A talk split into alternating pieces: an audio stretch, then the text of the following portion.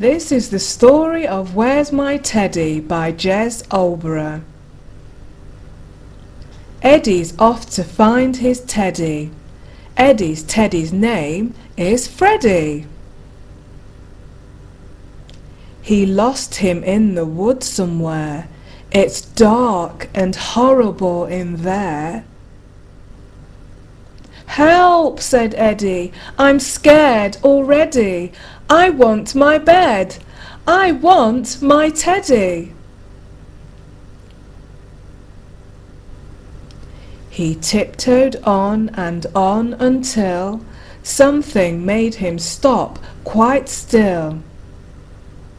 Look out, he thought, there's something there. What's that? A giant teddy bear. Is it Freddie? said Eddie.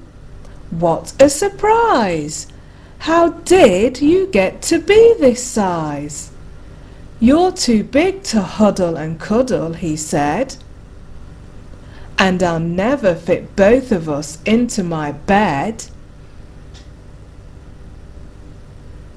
Then out of the darkness Clearer and clearer, the sound of a sobbing came nearer and nearer. Soon the whole wood could hear the voice bawl, How did you get to be tiddly and small? You're too small to huddle and cuddle, it said, and you'll only get lost in my giant-sized bed. Eddie hid behind the giant teddy. It was a gigantic bear and a tiddly teddy stomping towards the giant teddy and Eddie.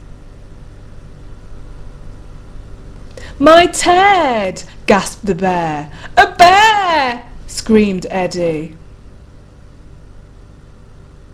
A boy! yelled the bear, dropping the tiddly teddy. My teddy! cried Eddie, reaching up to catch it. Then they ran and they ran through the dark wood back to their homes as quick as they could.